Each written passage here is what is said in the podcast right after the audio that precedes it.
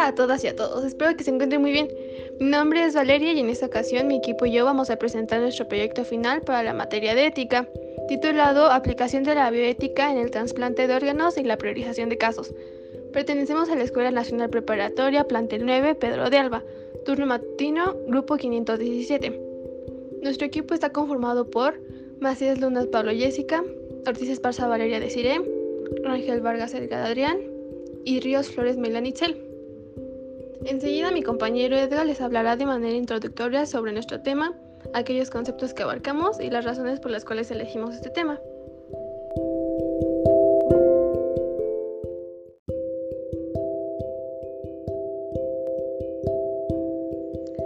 En el presente audio de manera inicial les hablaré sobre la bioética, la cual como hemos visto estudia los problemas que se han presentado no solo en el ámbito de la biología o la medicina, sino en casos como el medio ambiente o en general sobre la manera en que el ser humano se desarrolla, lo que también implica que las decisiones en estos ámbitos se reflejen en la sociedad, aspectos políticos y en los juicios de valor, ya sea en el presente o en el futuro. Aunque bueno, esto no solo se trata de decir qué es lo correcto o qué está mal, sino de plantear situaciones y encontrar algo en lo que se pueda justificar o argumentar.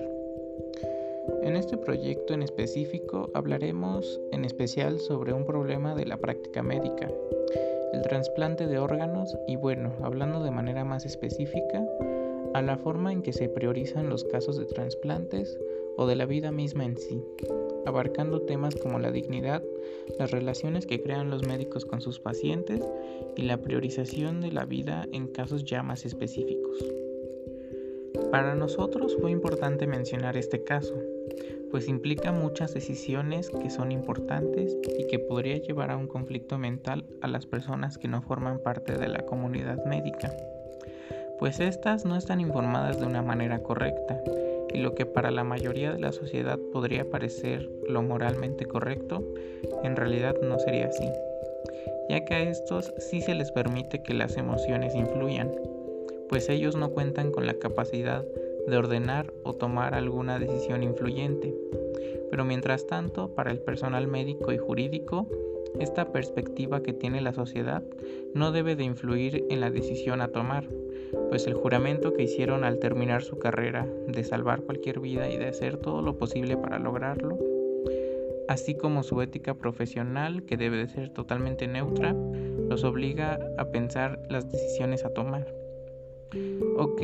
a continuación mi compañera Melanie les expresará el por qué creemos que es tan relevante,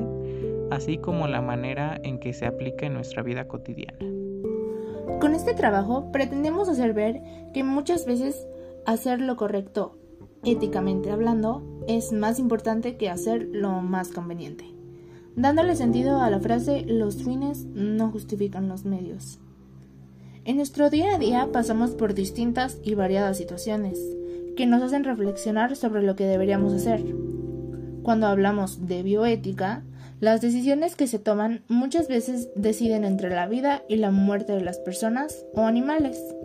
por lo que la toma de dichas decisiones debe de ser de la mejor manera posible. Adelante, mis compañeras Jessica, Valeria y yo Desarrollaremos la exposición de contenidos y argumentos que favorecen nuestra postura y otros datos que se oponen. Ahora, sabiendo todo esto, es que en conjunto podemos afirmar que el deber, tanto profesional como moral, de los médicos es salvar la vida de sus pacientes, sin importar quién o qué situación se trate, aun cuando algunas veces se trata de personas que han cometido delitos y tal vez el trasplante de órganos dependa de su muerte. Los médicos hacen un juramento al decidir dedicarse a su profesión, que entre otras cosas juran hacer de la salud y la vida de sus pacientes su prioridad, pero en algunos casos faltar este juramento tiene consecuencias muy graves. Se ha podido saber de quienes cometieron una negligencia médica, ya sea por un descuido, una equivocación o una confusión un maltrato o incluso a propósito. todos estos han sufrido las consecuencias, que pueden ir desde una llamada de atención, una sanción o hasta enfrentar un juicio penal por lo ocurrido.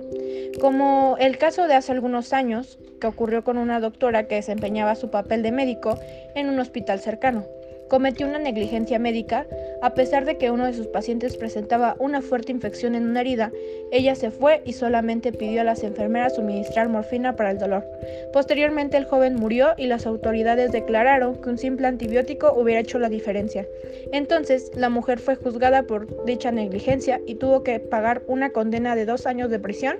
además de perder su prestigio profesional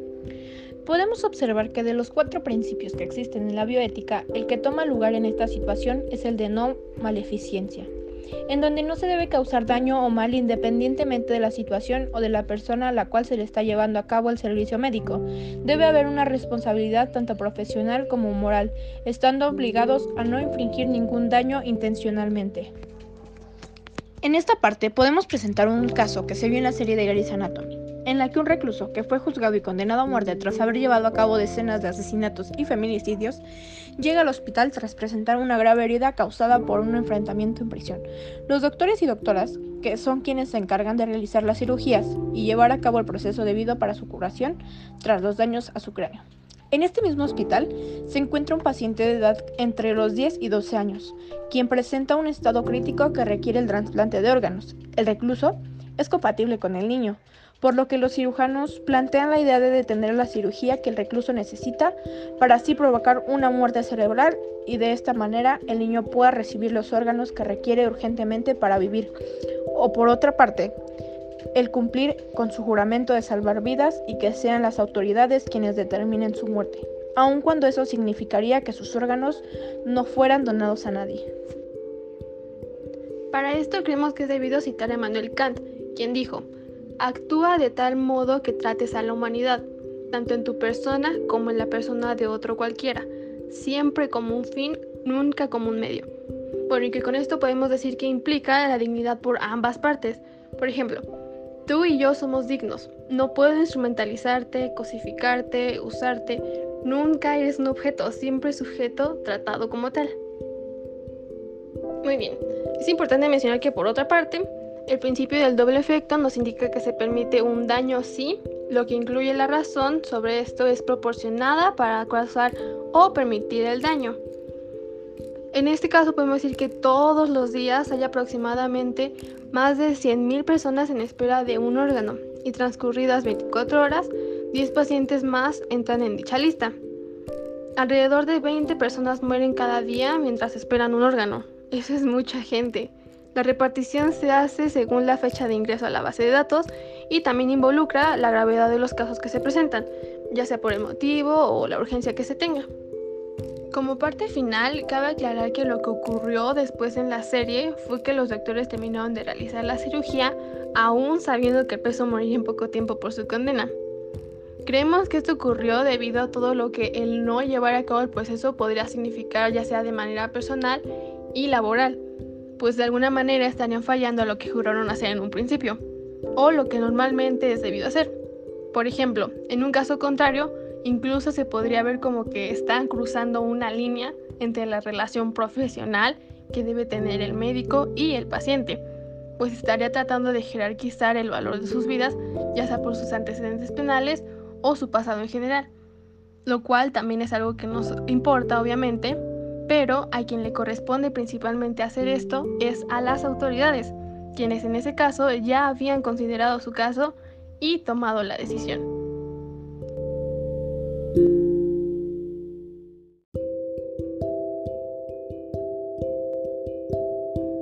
Con esto damos por concluido nuestro tema sobre la bioética el cual, como pudimos observar y analizar a lo largo de toda nuestra exposición, conlleva una gran importancia hoy en día en la vida en general, ya que gracias a esta se ha dado un diálogo interdisciplinario entre los diferentes grupos ocupados por desarrollar la ciencia y la tecnología, permitiendo reflexionar a la vez sobre los aspectos que son claves en la vida del hombre, tales como la ética, las buenas costumbres, la religión y la ciencia. Sin más por el momento y esperando que haya sido de su agrado, les agradecemos su atención.